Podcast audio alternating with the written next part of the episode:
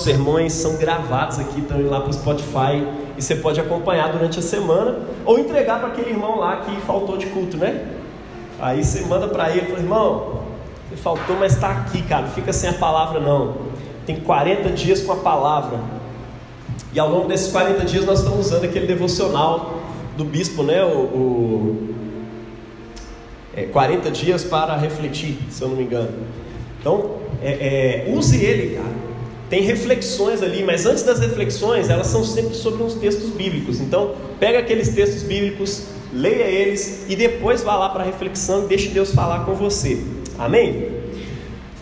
Hoje, nosso tema é definidos pela palavra viva. Tudo vai ter a ver com a palavra viva, tá bom? É... Semana passada a gente conversou sobre vencendo as tentações com a palavra viva. Jesus foi para o deserto e venceu a tentação da mentira do diabo. O diabo estava tentando dar uma mentira sobre ele e ele venceu com a palavra. O diabo tentou fazer um atalho para ele conquistar a finalidade do seu propósito, que era ser rei. Se você me, se prostrar e me adorar, e ele não sucumbe ao atalho que Satanás oferecia.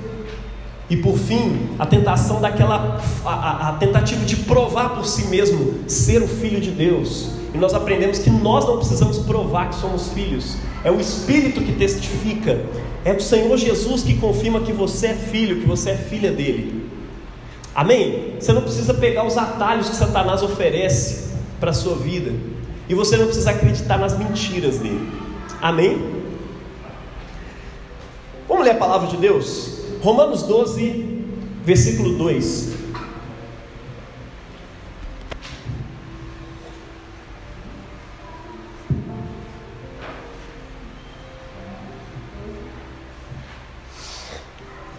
Romanos capítulo 12, versículo 2.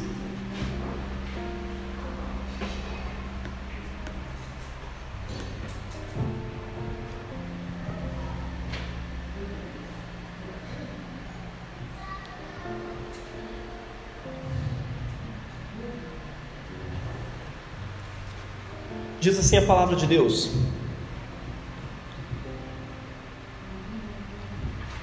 Além disso, não se deixem moldar pelo modelo ditado por esta era presente, por esse século.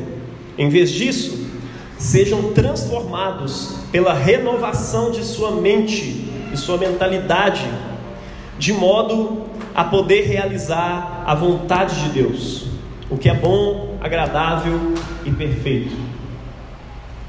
Ou talvez na sua versão, e não vos conformeis com este século, mas transformai-vos pela renovação da vossa mente, para que possais experimentar qual seja a boa, agradável e perfeita vontade de Deus. Vamos orar? Nosso Pai, nós nos rendemos à tua palavra hoje, te pedimos, fala com a gente. Assim como Jesus se deixou ser naqueles 40 dias de penitência, aquela quaresma de Jesus no deserto, ele se deixou definir pela tua palavra. Que o teu povo hoje aprenda a ser definido por aquilo que a tua palavra diz. Que eu também aprenda isso enquanto pregador aqui hoje. Fala comigo, fala o coração de cada um. Nós nos desarmamos e nos submetemos à tua palavra hoje, Pai. Fala com a gente, Pai. Amém. Em nome de Jesus definidos pela palavra viva. Frai, você puder trazer um café para mim também? Antes que chegue a parte do jejum de café, né? Aí a gente. Essa semana, quem aguentou jejum de suco e refrigerante aí? Glória a Deus, vai só aumentando. O próximo eu nem te conto. Obrigado. Glória a Deus. Olha só, semana passada, no sermão né, da semana passada, a gente aprendeu que Jesus não sucumbiu à tentação da mentira que Satanás estava dizendo para ele. Falou, se você é filho de Deus mesmo, você tem que transformar essa pedra em pão. Por quê? Porque o filho de Deus tem que comer. Aí Jesus não ouve aquela mentira. Ele diz: não, não. Nem só de pão viverá o homem, nem só de saciar aquilo que você está afim de comer, nem só de se saciar vive o homem, mas de toda palavra que sai da boca de Deus. Sabe por que, que ele disse isso? Porque a palavra da boca de Deus tinha dito para ele, 40 dias antes no seu batismo, que ele era filho de Deus. Ele levanta das águas e sai uma voz do céu e que diz: Este é o meu filho amado em quem tenho muito prazer. E quando ele vai para o deserto, o diabo fica tentando ele em cima disso o tempo todo. Se tu és o filho de Deus, se tu és o filho de Deus, se tu és o filho de Deus. E ele está o tempo todo rebatendo com aquilo que realmente importa a respeito da identidade dele. E ele está rebatendo com aquilo que importa a respeito daquilo que diz sobre a sua identidade também. Sabe o que, que é? A palavra de Deus. Assim como Jesus se apegou à palavra que sai da boca de Deus, eu e você também precisamos nos apegar à palavra que sai da boca de Deus e o que ela diz sobre nós. A sua identidade está escondida em Cristo, e a palavra de Deus diz que Cristo é a palavra encarnada de Deus. Nós precisamos andar de mãos dadas com Jesus o tempo todo, e assim a gente aprende quem nós somos à medida que nós andamos com Ele. Quantas vozes não tem entrado nessa disputa para definir quem você é. Pense um pouco sobre isso. O mercado tenta dizer quem você é, as ideologias tentam dizer quem você é. Qual voz você tem escutado? A voz de Deus que ecoa através da sua palavra, nos sermões que são pregados, em coisas que você estuda da palavra de Deus, ou você tem se apegado a vozes, quem sabe vozes internas, né? A voz da culpa. Quem você é? Eu sou culpado, eu sou um pecador, eu sou miserável, eu sou isso, eu sou aquilo. A voz do pessimismo, a voz da depressão, a voz do ressentimento. Tudo isso Deus está querendo quebrar nessa quaresma. Ou talvez vozes externas, a voz do diabo sobre você, te acusando, dizendo que você não pode ser filho. Tem uma música de Shane Bernard que eu adoro. Hoje ele é conhecido como Shane Shane. Juntaram dois Shane lá dos Estados Unidos, né? E, e, fizeram uma banda folk maravilhosa que, enfim, é uma das coisas que eu mais escuto hoje em dia. Tem uma música linda deles, muito antiga, que chama Embracing Accusation. Ou seja, é, é é uma ideia de abraçar mesmo a acusação que Satanás está fazendo. Ele está dizendo que nós não somos, a poesia da música vai dizendo algo nesse sentido, né? Claro que eu não vou falar poeticamente é, é, próximo do que ele faz ali, porque é maravilhoso demais. Mas é, é dizendo que eu não posso habitar no seu santo templo. A voz de Satanás vem dizendo que eu não tenho mãos limpas. A voz de Satanás vem dizendo que eu não sou isso, que eu não sou aquilo. E aí ele termina dizendo: Aleluia, He's right. Ele está certo. Aleluia, ele está certo. O diabo está vindo pregar a palavra de Deus. Você lembra que eu falei no semana passado que ele conhece melhor a palavra do que você? Mas tem uma coisa que ele se esquece, ou melhor, ele sabe, mas ele te oculta, mesmo quando ele traz a palavra. Jesus salva. Jesus é a tua justiça. Quando você habita em Cristo, a justiça de Cristo habita em você. E aí ele te vê como justo, como santo. Que você não é por você mesmo, você é porque você habita nele, porque você está nele, porque você foi batizado, enxertado em Jesus. Está dando para entender isso? É por isso que você não pode ouvir a voz de Satanás sobre você. É como se você tivesse saído de um campo onde um rei muito mal mandava em você e agora você está habitando em outro. E aí de repente aquele chega dizendo para você: Ó, oh, se abaixa aí, lame minha bota de novo. E aí você diz: Não, não tem que fazer isso. Tem sim.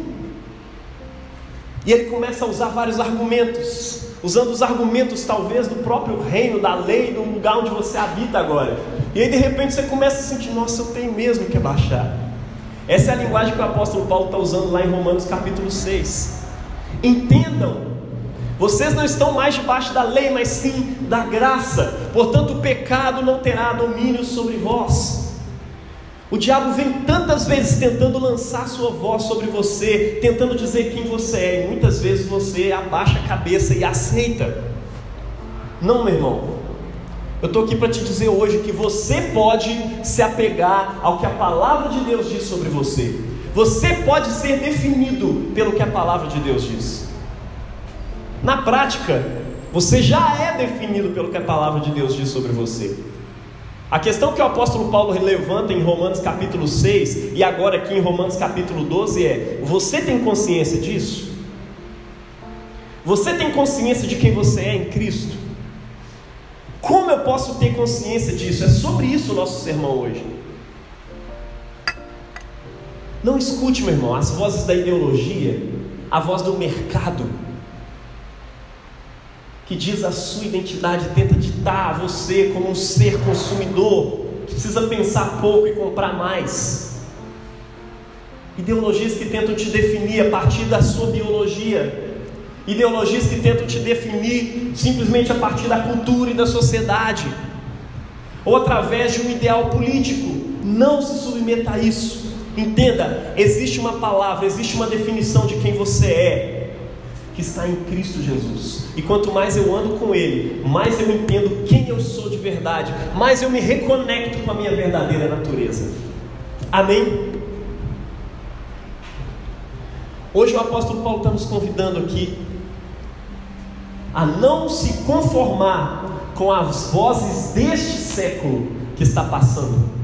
A ideia do Novo Testamento inteira, das cartas de Paulo, das cartas de Pedro, de Tiago, a ideia do Novo Testamento inteiro, desde os Evangelhos, é que uma nova realidade veio habitar no mundo através de Jesus.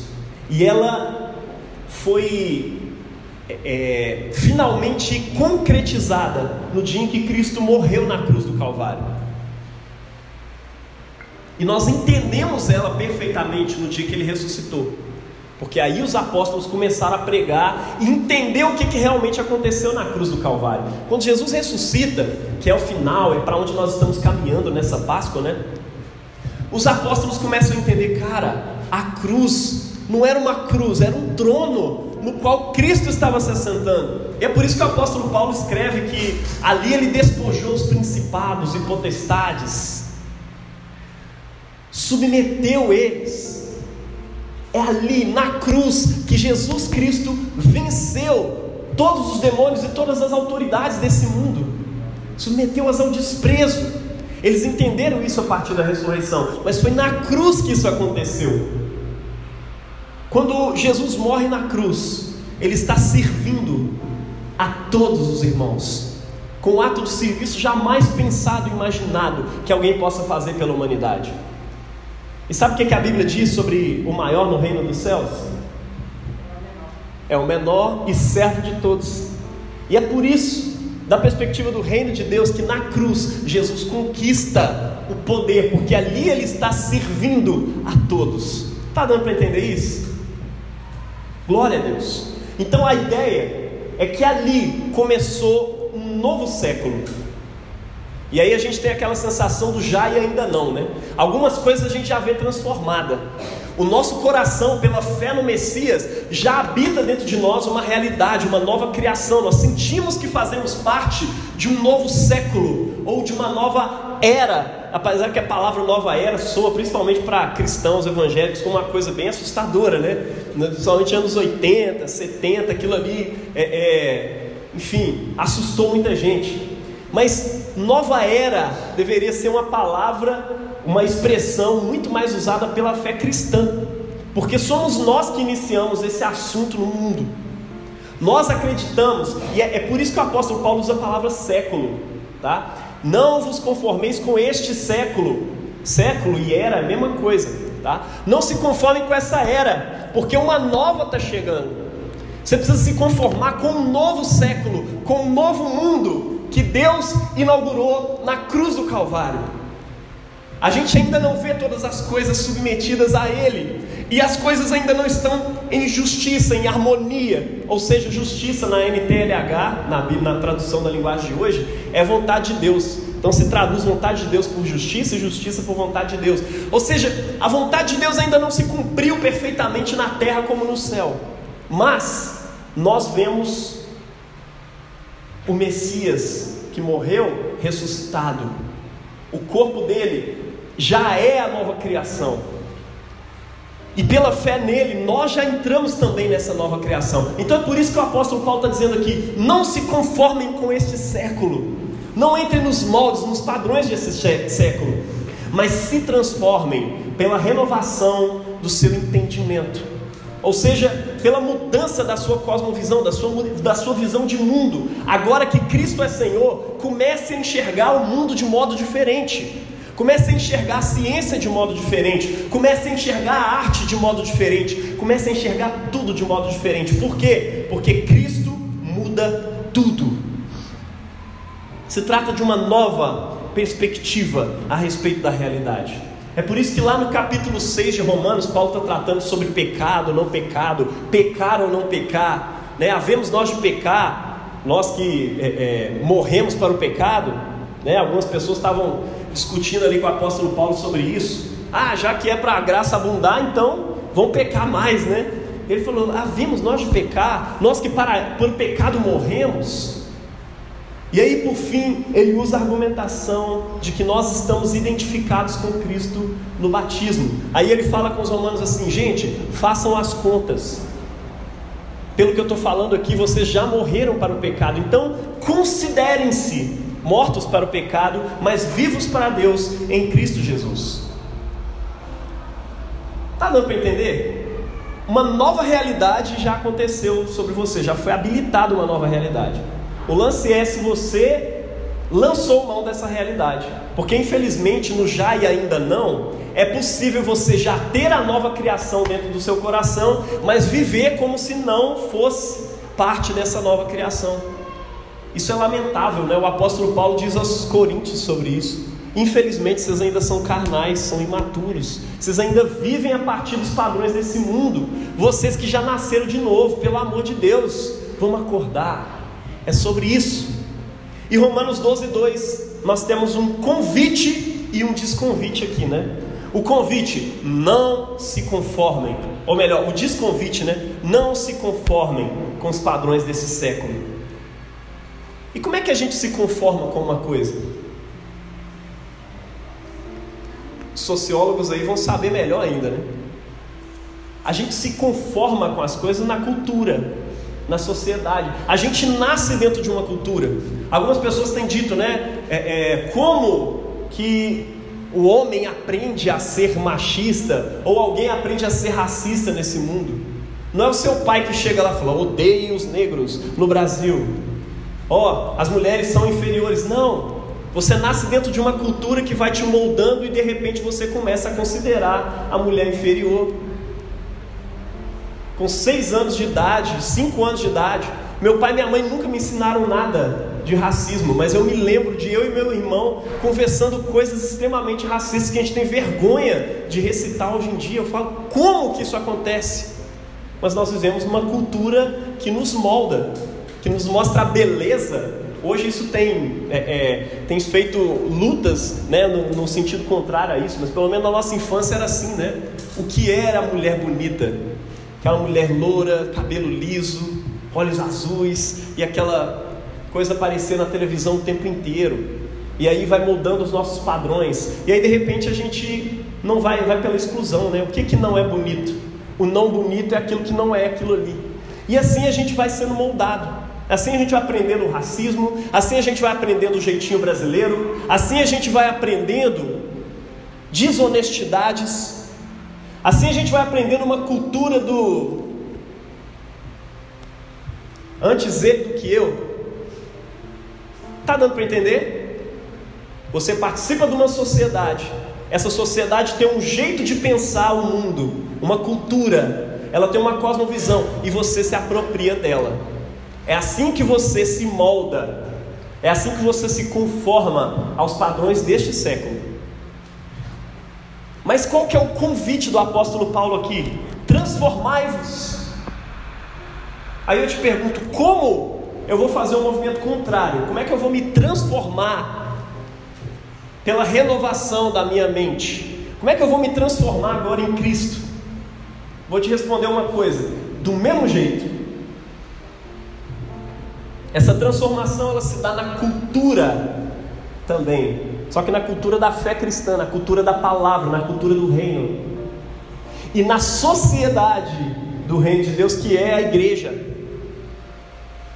Por isso que eu não acredito em cristianismo fora de igreja. A igreja é uma sociedade. Agostinho fala dela como a cidade de Deus. Você precisa habitar essa cidade de Deus, para que dentro dessa sociedade você aprenda a cultura do reino. E aí você aprende não pelos padrões desse mundo, não por, pelas, pelos gritos de ódio e tudo mais. Você aprende através de Jesus uma nova forma de tratar o outro, uma nova forma de tratar o pobre, uma nova forma de exercitar, de viver neste mundo que você vive. Está dando para entender? Assim como a conformação acontece na cultura e na sociedade, a transformação também acontece na cultura do reino, na sociedade do reino, que é a igreja de Cristo. E Deus te convida hoje a uma imersão constante, ou seja, isso é discipulado. Tem gente que acha que discipulado é só ler a Bíblia, é só alguém te dar uma aula a respeito de, das doutrinas cristãs. Meu irmão, se a gente fosse feito só de mente, algumas igrejas aí estariam, ó, perfeito.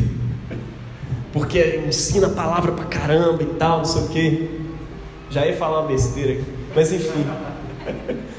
É, a gente identifica algumas igrejas, mas, mas enfim. A gente não é feito só de cabeça. Você tem um coração para ser discipulado também. Tem muita gente que está com a palavra cheia aqui na mente, mas isso nada disso desceu para o coração. Como diz lá o, o C.S. Lewis no Cartas de um Diabo ao seu aprendiz, né? Um diabo lá conversando com o outro, ensinando para o outro como que destrói a sociedade, como é que destrói a igreja. E ele falou: Cara, eu já consegui fazer caras assim saírem de uma oração profunda pela esposa e pelos filhos e se levantarem na mesma proporção e dar porrada no, na esposa e nos filhos. Por quê? Porque a palavra habita muito a mente. Você acha que você é feito só de cérebro. Mas não, você é feito de um corpo. E uma teologia que rejeita o corpo e que rejeita os sentimentos, uma vida cristã que rejeita toda essa parada, não vai te transformar. O discipulado é de tudo. É por isso que a gente propõe disciplinas espirituais, e não somente é, é, ensino, não somente estudo bíblico. Tá dando para entender? É por isso que a gente não faz só estudo bíblico nessa igreja, faz um monte de coisa, a gente propõe uma, um monte de coisa. E tem muito ainda para ser feito. Deus está te convidando a uma imersão na cultura e na sociedade do reino, na realidade do novo mundo. Um novo mundo que está em trabalho de parto, de acordo com a linguagem de Romanos capítulo 8. Meu irmão, se fosse seu livro do livro de Romanos, a gente comenta Romanos pra caramba aqui, né? Toda hora. Mas é isso. Romanos capítulo 8, o apóstolo Paulo está dizendo que a criação geme como em dores de parto, aguardando essa transformação, aguardando a transformação dos filhos de Deus. Esse novo mundo de Deus está em trabalho de parto, está quase nascendo. É, é, essa é a linguagem que é usada no Novo Testamento. E Deus quer que você mergulhe nessa sociedade. Deus quer que você mergulhe nesse novo mundo, a fim de você se apropriar do que a palavra diz sobre você, a fim de que você seja definido pelo que a palavra viva diz sobre você. Amém? Estão comigo? Como? Primeira coisa, faça as contas. É a primeira coisa que eu quero convidar você. Faça as contas. Depois de uma longa exposição bíblica ali nos primeiros capítulos de Romano, é que o apóstolo Paulo é, é, ele vira para os romanos e diz para eles: considerem-se, façam as contas. Depois de tudo que eu disse para vocês, não adianta nada você só ouvir, não adianta nada você só ler. Você precisa se contabilizar, ele usa uma linguagem contábil ali mesmo. Você precisa fazer as contas, entender que você já está morto para o pecado, mas vivo para Deus em Cristo. Você precisa saber que você já está crucificado com Cristo e agora você não vive mais, mas é Cristo que vive em você. Faça as contas. Apropriar-se da realidade do novo mundo não é uma questão de fingir que existe um mundo diferente, um mundo possível. É isso que talvez as ideologias digam por aí. Nós podemos construir uma nova realidade. Não! Não se trata de você imaginar um novo mundo possível pela cabeça de um ou de outro. É uma questão de aprender a pensar da maneira correta, com base naquilo que Deus já sabe sobre você. Com base no que você já sabe ser a verdade em Cristo Jesus. É por isso que você precisa conhecer o que a palavra diz sobre você. Como? Primeira coisa, lendo e estudando a Escritura. Não tem como você ser crente sem estudar o que a Bíblia diz sem entender o contexto todo da Escritura. Por quê? Não é só um versículo bíblico que você pega e fala, ah, entendi, é isso. Não. Você precisa conhecer o arcabouço todo. Você precisa compreender o contexto da Bíblia. O contexto daquele textinho que você está lendo. Você não fazer igual aquele cara lá do Espírito Santo, que pegou vai e adultera. Vocês já viram essa? No... Depois procura no YouTube. Ele entendeu que Deus estava falando com ele, que ele tinha que adulterar com as irmãs da igreja. Ele falou: Eu tive que fazer esse sacrifício. Porque não conhece contexto. E é claro, né? Para ser cristão, é, leva a sério essa parada toda. Estuda também, se especializa, entende português. Um problema sério no Brasil é o analfabetismo funcional, tá? É, então, assim, Dá uma gastada no português também. Aprenda aí concordância verbal, concordância nominal, até para você escrever coisas que você vai escrever e entender o que a Bíblia está dizendo. Não, mas o apóstolo Paulo que escreve um textão assim, apóstolo Paulo é tipo Bourdieu, começa a escrever lá em cima e termina na página 50, aí ele põe o um ponto final para você respirar. Mas você precisa entender as vírgulas, entender o que está ligando com o que, para que você entenda o que Paulo está dizendo. Então precisa dar uma gastada nisso também. Leia, estude a palavra de Deus. Atos 17, 10 e 11 diz que então, logo ao cair da noite, os irmãos enviaram Paulo e Silas para uma cidade chamada Bereia. E aí a Bíblia diz que chegando ali, eles se dirigiram à sinagoga local. E os bereanos eram mais nobres que os tessalonicenses. Ou seja, eles eram mais nobres que o pessoal da outra cidade. Por quê? Aonde que habita essa nobreza deles? Porquanto receberam a mensagem com vívido interesse. Primeira coisa sobre os bereanos que eu quero que você entenda: você precisa receber a palavra de Deus com interesse vívido. Sabe aquele interesse ardente? É uma carta que diz a respeito de quem você é. Tem um, um negócio que contaram uma vez para mim, é uma ilustração, na verdade, num cara que ganhou uma viagem com um cruzeiro e entrou lá naquele cruzeiro, que é a coisa linda e tal, mas ele falou, cara, primeira noite que ele foi sair, todo mundo vestido lá de galo, um monte de roupa chique e tal, não sei o quê. E aí ele voltou pro, pro quartinho dele, falou, cara, eu vou ficar aqui, eu tô com vergonha, nem sunga eu tenho para nadar nessas piscinas aqui. Dá vergonha. Eu não tenho uma roupa de gala para me sair aqui à noite, tudo muito chique. Aí ele ficou, cara, Quantos dias que uma pessoa fica no cruzeiro? Nem sei. É um mês, uma semana? Ficou lá uns 10 dias. E ouvindo Roberto Carlos só de longe. E aí, beleza. Quando estava terminando, o cara chegou para ele para perguntar: E aí, curtiu o seu prêmio? Eu falei: Ah, fiquei mais aqui dentro, né? E tal, mas por quê?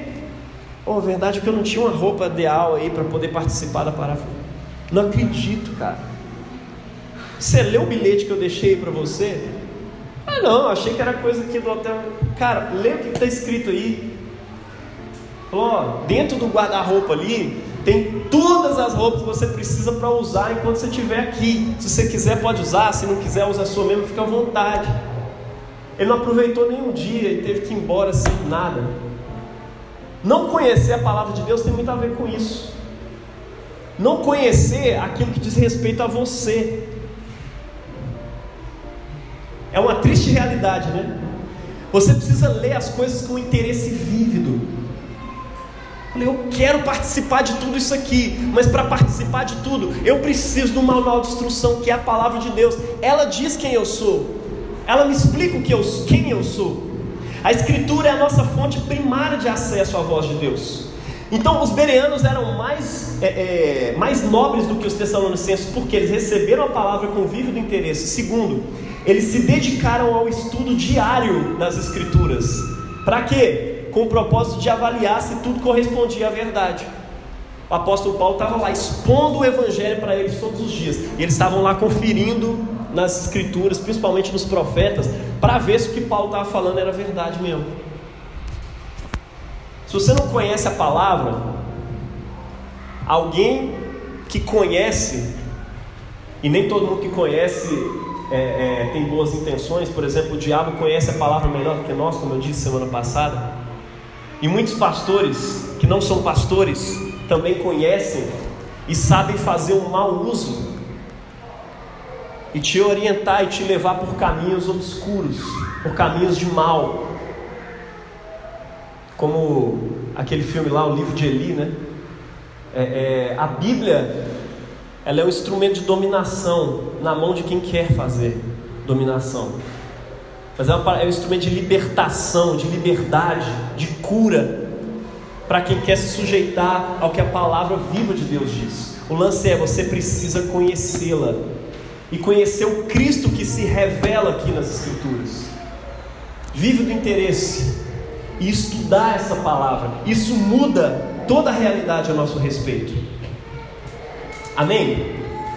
São escrituras, são as escrituras que testificam sobre Jesus. E se o objetivo da igreja é sempre expor Jesus aqui para você, você precisa conhecer mais. Se dedica ao estudo das Escrituras.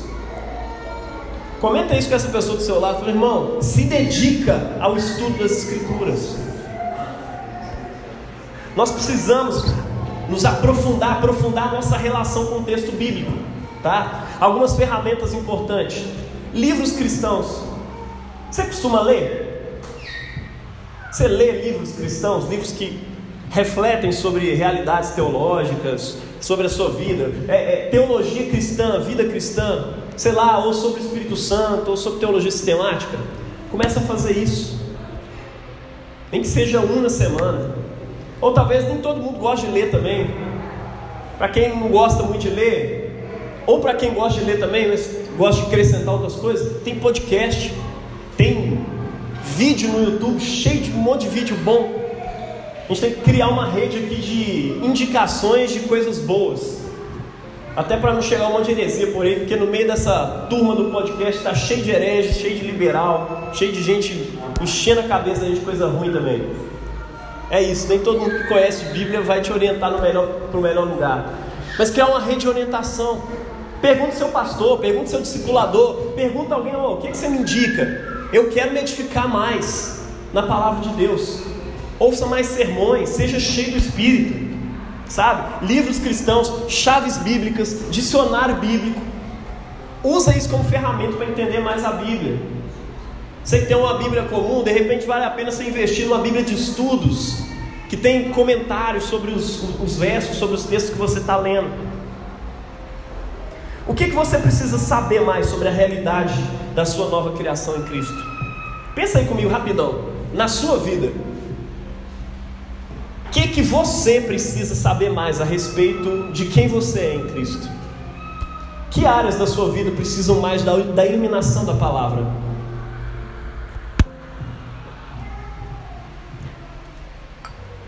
Além disso, como que eu posso fazer as contas? Como é que eu posso é, é, mergulhar na palavra de Deus? Pela exposição das Escrituras na sua igreja local. O livro de Timóteo diz o seguinte: Paulo, na sua carta ao Timóteo, fala com ele assim: ó, enquanto você espera a minha chegada, dedique-se à leitura em público das Escrituras, à pregação do Evangelho e ao ensino cristão. Olha só o que, que Timóteo tinha que se dedicar: a leitura pública das Escrituras, a pregação do Evangelho e ao ensino cristão. Timóteo 4,13 Timóteo era o pastor daquela igreja, ele era responsável por ler, por pregar o evangelho e por ensinar as escrituras à igreja local. Essa é a minha responsabilidade de todo mundo que eu tenho chamado para fazer isso aqui também. Por sua vez, a igreja era responsável por quê? Ouvir a leitura das escrituras, aprender com a pregação do evangelho e conhecer por meio da exposição contínua da palavra. Você concorda com isso? Ele não está falando para Paulo, para Timóteo pregar para ninguém falando para pregar para a igreja. Então, assim como ele era responsável por ensinar, a igreja era responsável por ouvir. Foi Deus que estabeleceu pastores e mestres na igreja. Para quê? Para aperfeiçoar, para amadurecer os santos, para amadurecer você. Está lá em Efésios 4, de 12 a 13, você pode ler lá depois. Foi Deus que estabeleceu. Ele poderia ter feito de outro jeito, mas ele escolheu fazer assim colocar pastores, comedores de arroz e feijão, igual eu e você, para nos pastorear. Não pense você que eu, como pastor, não preciso de um pastor também, não. Eu nunca fui tão pastoreado na minha vida, meu irmão, igual tem sido hoje, graças a Deus, porque senão eu teria feito muito mais cagado do que eu já fiz. E aí fala que eu achar que eu nunca fiz, né? Mas olha só, ter um pastor é uma bênção, meu. Pastor te orienta, Pastor cuida de você, não é só na hora que ele está conversando ali no gabinete, não, é na oração também. Carrega você nas costas ali em oração. Cristo é a palavra viva de Deus, ele é um bom pastor. E pensa comigo, o bom pastor estabeleceu na igreja apóstolos, profetas, evangelistas, pastores e mestres, com o fim do aperfeiçoamento dos santos, para o desenvolvimento do seu ministério. O bom pastor estabeleceu pastores. Para quê? Para que o pastoreio dele chegue em você mediado. É isso mesmo, foi assim que ele fez. Então, se submete a isso, participa disso. Foi Deus quem os estabeleceu. Como é que a sua igreja, como é que o seu pastor organiza essa pregação e esse ensino na sua igreja? Como é que isso é feito aqui? Você já parou para pensar como é que isso é feito aqui na estação? O que, que tem de ensino bíblico e de pregação da palavra? Vamos lembrar aí. Tem o, tem o sermão no domingo. Tem GR, que vai voltar aí agora em nome de Jesus. Se não essa semana, já na próxima. É, devocionais diários. Hã?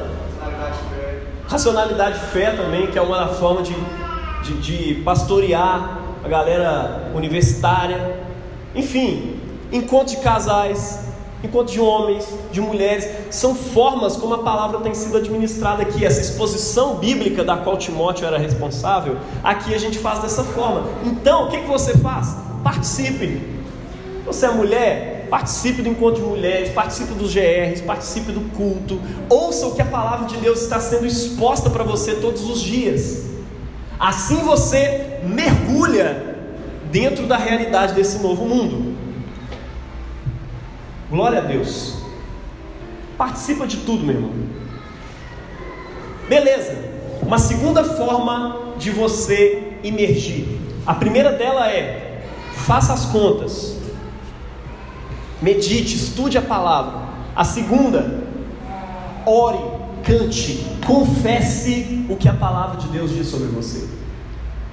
O nome disso na Bíblia é meditar. Sabe por quê? Porque senão você vai correr aquele risco que eu tinha dado ideia antes. O risco da palavra ficar na sua mente e só na sua cabeça, como se você fosse um grande cérebro com braços e pernas. Isso é um problema sério. Por que nós precisamos cantar a Bíblia? Por que nós precisamos confessar os textos bíblicos? Por que, que você precisa disso? Porque você precisa que a palavra desça da sua mente para o seu coração.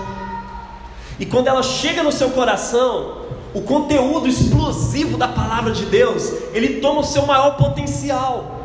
E aí você é aquilo que você não dá conta de ser sozinho. Porque o Espírito Santo está gerando frutos dentro do seu coração frutos de justiça, frutos de vitória sobre o pecado. É por isso que a palavra diz: Escondi a tua palavra no meu coração para não pecar contra ti. É por isso que o, o, o, Gustavo leu hoje cedo, né? Os teus testemunhos eu os recebi por legado perpétuo, porque me constituem o prazer do coração. Induzo o meu coração a guardar os teus decretos para sempre, até o fim. Como é que você induz o seu coração? Deus criou o ser humano de uma forma tal que coisas emocionais nos tocam e nos tomam muito mais do que simplesmente informações na cabeça. A música, você já parou para reparar como é que a música toca o seu emocional? Tem gente que fala que é, é só é coisa de worshipeiro, é coisa de evangélico, sem cabeça, não inteligente e tudo mais. Mas não, cara. Essas músicas que a gente fica cantando aqui, às vezes a gente fica repetindo, né? Tem gente que critica, ah, o worship é uma repetição danada, não aguenta aquilo ali e tal, não sei o quê. Mas, cara, você não sabe que isso é uma prática que chama é, é, Lectio Divina, que é parte da tradição cristã, você ficar repetindo e repetindo a palavra, né? Claro que não dá para você ficar repetindo um monte de coisa que não tem nada a ver com a Bíblia. Mas quando você está repetindo a palavra e deixando que ela entre no seu coração, aquilo é bom demais. Aquilo te coloca na direção certa. Aquilo coloca a palavra dentro do seu coração. Por isso que a gente precisa selecionar bem as músicas que a gente canta. Mas Efésios 5, 19, 5, 18 fala assim: ó, Não vos embriagueis com vinho, mas enchei-vos do Espírito Santo. Como? Falando entre vós com salmos e hinos e cânticos espirituais. É isso. Os salmos, essa poesia cantada, os hinos, os cânticos, eles nos enchem do Espírito Santo. É a forma da gente se encher do Espírito Santo. Amém? Isso faz o seu coração se encher mais. Isso desce aquela palavra, aquele entendimento, sabe? Eu tenho muitos amigos assim. Tem um entendimento da salvação pela graça mediante a fé, mas quando peca é uma dificuldade para entender que essa salvação foi pela graça. E aí fica tentando fazer uma contrição maior para que Deus possa entender e receber, e aí então perdoá-lo, e não consegue aceitar o perdão que é pelo meio do sacrifício de Cristo na cruz do Calvário. Ficam trocando esse sacrifício por outras coisas que podem de alguma forma dizer para Deus e para eles mesmos que agora sim estão perdoados, agora sim merecem ser perdoados por Deus. Confia, meu irmão. Mas como é que você faz isso? Cantando o que a palavra diz sobre você, meditando sobre o que a palavra diz sobre você. É no coração que esse potencial vai acontecer, meu irmão. É ali que o fruto do Espírito, o amor, a justiça, a bondade, a generosidade, a misericórdia, a mansidão, o domínio próprio, o perdão, é aí no seu coração que essas coisas vão acontecer.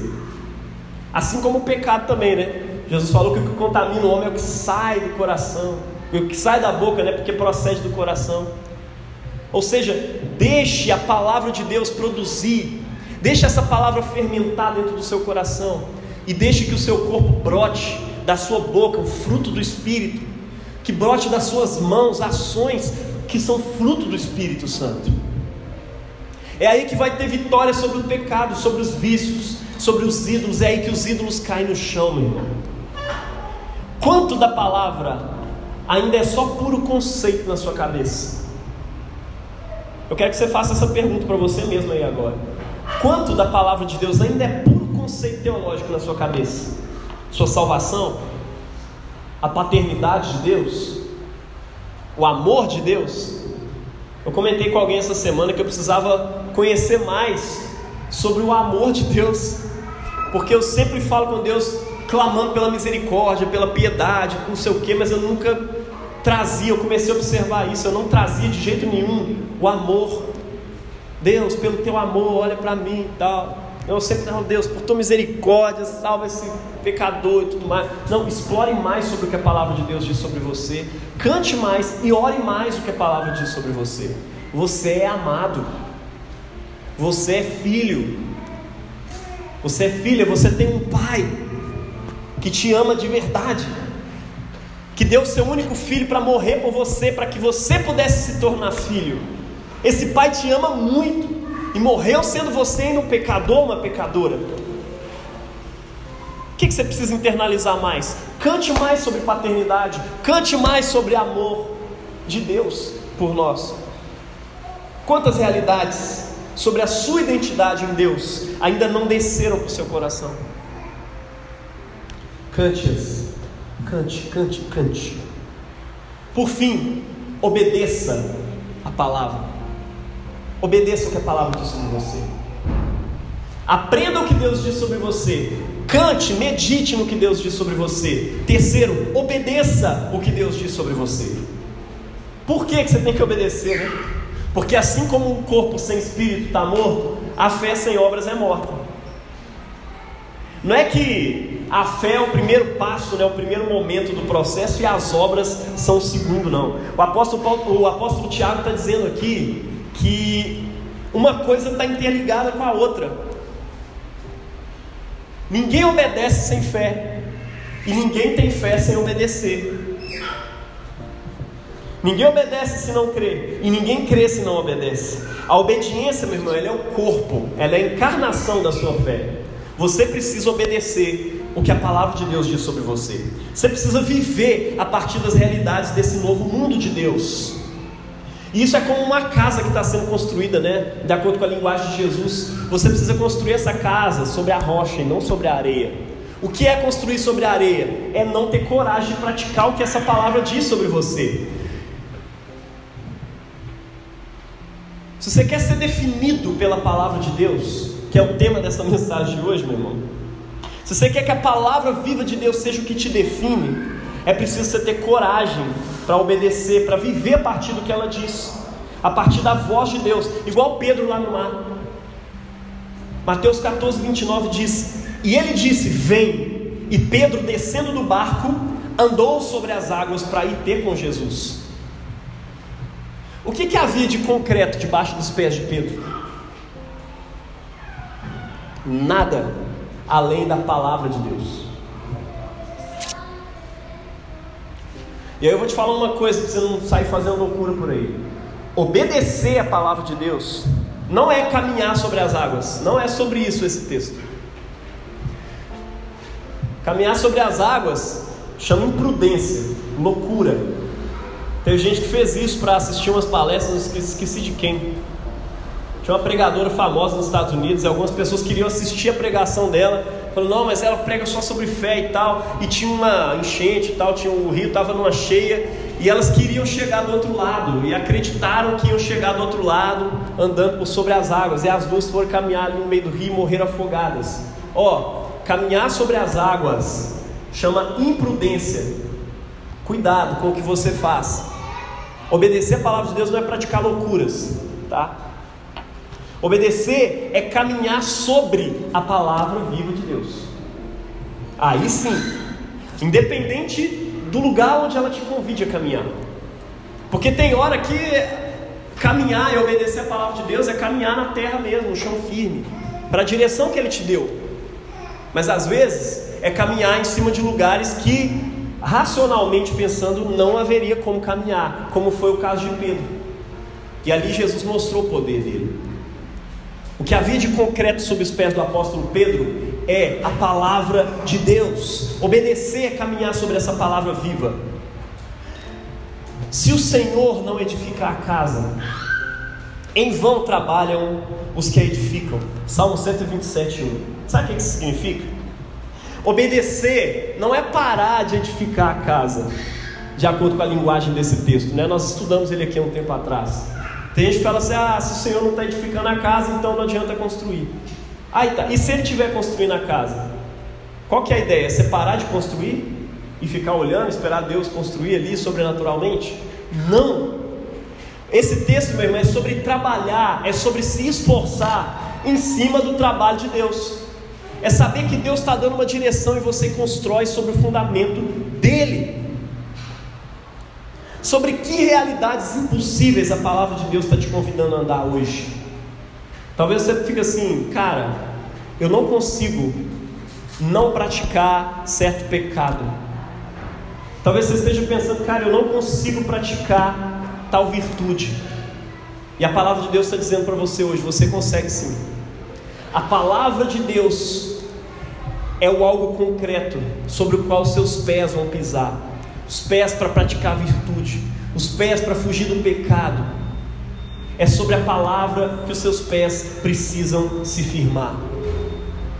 Concluindo, meu irmão, assim como uma pessoa estrangeira que acabou de chegar numa cidade diferente, precisa aprender uma nova língua, nova cultura, novos jeitos de ver, de conversar com as pessoas, de interagir. Assim somos eu e você quando nós entramos nesse novo mundo de Deus. Isso seria impossível. Entrar nessa nova cultura seria impossível se a palavra viva que eu estou falando aqui fosse somente um conceito teológico ou filosófico. Mas e se eu te disser que essa palavra viva é uma pessoa? Jesus, meu irmão, a palavra viva de Deus, ela é uma pessoa. Diante disso, conhecer a palavra, meditar na palavra e obedecer a palavra, deixa de ser uma lista de três passos para alcançar a vitória, três passos para andar no novo mundo de Deus. Funcionaria assim, e você erraria, assim como eu. Mas o que eu estou te convidando aqui hoje, meu irmão, é para andar com a palavra viva, que é uma pessoa, é Jesus. Conhecer, meditar e obedecer agora, meu irmão, são episódios de um relacionamento que você tem com Deus. São episódios de um relacionamento pulsante com o primogênito dessa cidade, em que agora você passou a habitar. Você está afim de caminhar com Ele? Ele está te convidando agora, meu irmão, para um passeio pelas ruas dessa cidade. Lá no seu trabalho, no seu serviço. Entendendo que essa cidade, ela está vindo, está se sobrepondo à cidade dos homens. Em breve a única coisa que vai existir vai ser a cidade de Deus. Jesus está te convidando a andar de mãos dadas com Ele, para conhecer Ele mais não é simplesmente conhecer a palavra lá no estudo, não. É conhecê-lo, é ter um relacionamento vivo com Ele. Não é só meditar por cantar, não, é se apaixonar por Ele. E por fim, a obediência vai ser só consequência disso que eu estou te convidando. Amém? É para isso que eu convido você hoje. Queria que você pensasse aí onde você está. Você tem meditado? nessa palavra viva? Você tem experimentado a leitura bíblica como um relacionamento com Jesus? Você tem experimentado a meditação como uma forma de se apaixonar por Ele? Você tem experimentado a obediência como uma consequência desse relacionamento vivo com Ele? Se sim ou se não, eu convido você a inclinar sua cabeça nesse momento. Vamos orar.